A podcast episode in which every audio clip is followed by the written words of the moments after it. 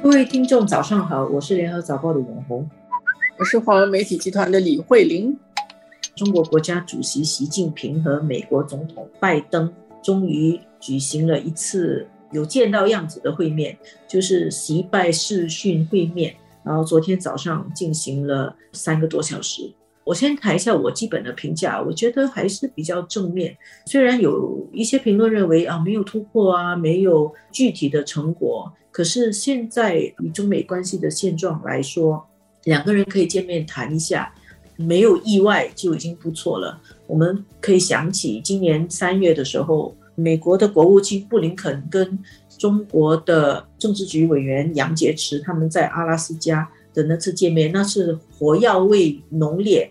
而在这一次习近平跟拜登见面的时候，没有那样的剑拔弩张的气氛。大家见面的时候还都面带笑容，蛮轻松的。然后呢，有一点点寒暄。然后习近平还说啊，虽然是视讯见面不能见面，但是见到我的老朋友还是挺高兴的。我觉得这些都是一些积极的信号。就是整个氛围来说啦，世界应该至少可以松一口气。他们见面三个半小时，我们看到的是前面十分钟是对全世界的演出嘛。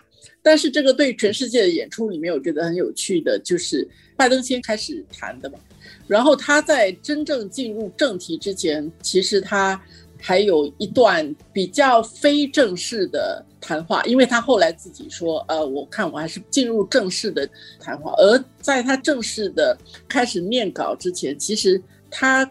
看起来跟习近平就是因为是相识，所以就比较自然轻松。在另外一方面，轮到习近平的时候，习近平倒是由始至终还真的就是我面对面招待老朋友那样的一种姿态啊。双方应该是谈得不错，各自发出来的声明都是相当正面的。你看新华社发出来的稿，他说双方就事关中美关系发展的战略性。全局性、根本性问题以及共同关心的重要问题进行了充分、深入的沟通和交流。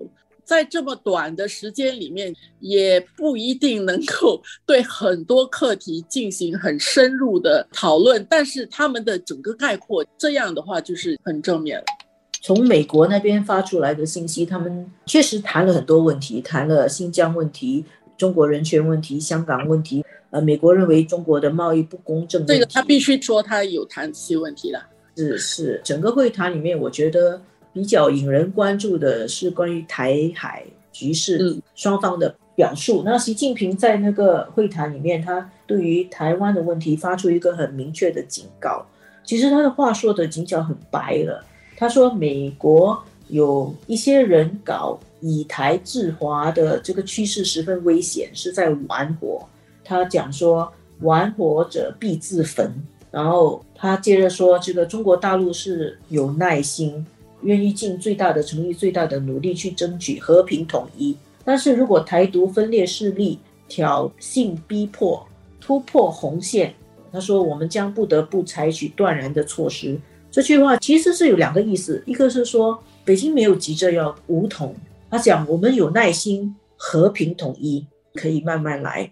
那天这个双十节的时候，辛亥革命纪念的时候谈的是一样的基调，是他就是在强调，虽然就国内的那种民族主义的声浪很大，还甚至有一些什么歌曲说二零三五年要坐高铁去台湾怎么样子的，他这个话其实也是对国内的一个回应，就是北京是有耐心的，没有急着解决事情，可以等时间来实现和平统一。不过他就警告，如果台独势力。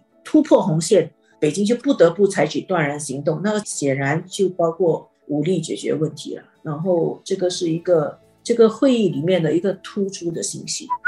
这个我想美国是有听进去的了，是也理解这一点。虽然白宫出来表述的这个方式不太一样，他回到台湾关系法和三个联合公报啊，还是回到这一些。不过。这个《华盛顿邮报》有一段比较有趣的报道啊，这个是引述一个不具名的一个官员，他说讨论台湾问题应该是讨论的很多的，而且拜登确认一个中国的政策，承认北京呢，承认中国呢唯一的合法政府的位置地位。我想这个应该是一个序幕嘛，总算他们两个人除了打电话之外见上面，然后希望缓和一下那整个气氛。那么接下来，其实我们也看到其他的一些努力。包括经济部门的官员、贸易的两边，其实是在商议，是有讨论。是在九月的时候，孟晚舟就跟美国达成了协议，然后后来他就被释放，回到了中国去。中国也放了两个加拿大人，而且在上周嘛，联合国气候变化大会期间，中美就达成了一个气候协议。其实这些小小的东西都看到，大家都在想办法。找一些机会来合作，找一些机会来缓解那个关系，然后来到了今天，总算他们见面了。接下来可能会有更具体的正面的消息。嗯，但是我觉得我们也不要过度的乐观啊。虽然习近平今天还用一个比喻啊，就是两艘在大海中航行的巨轮要把稳舵啊，使中美两艘巨轮迎着风浪共同前行。最重要的是什么？就是它不偏航、不失速，更不能相撞。这个不能相撞，他们自己要很有意识，表明了这一点。他们都知道，说两国是世界的领导的大国，他们对全世界是要承担责任的。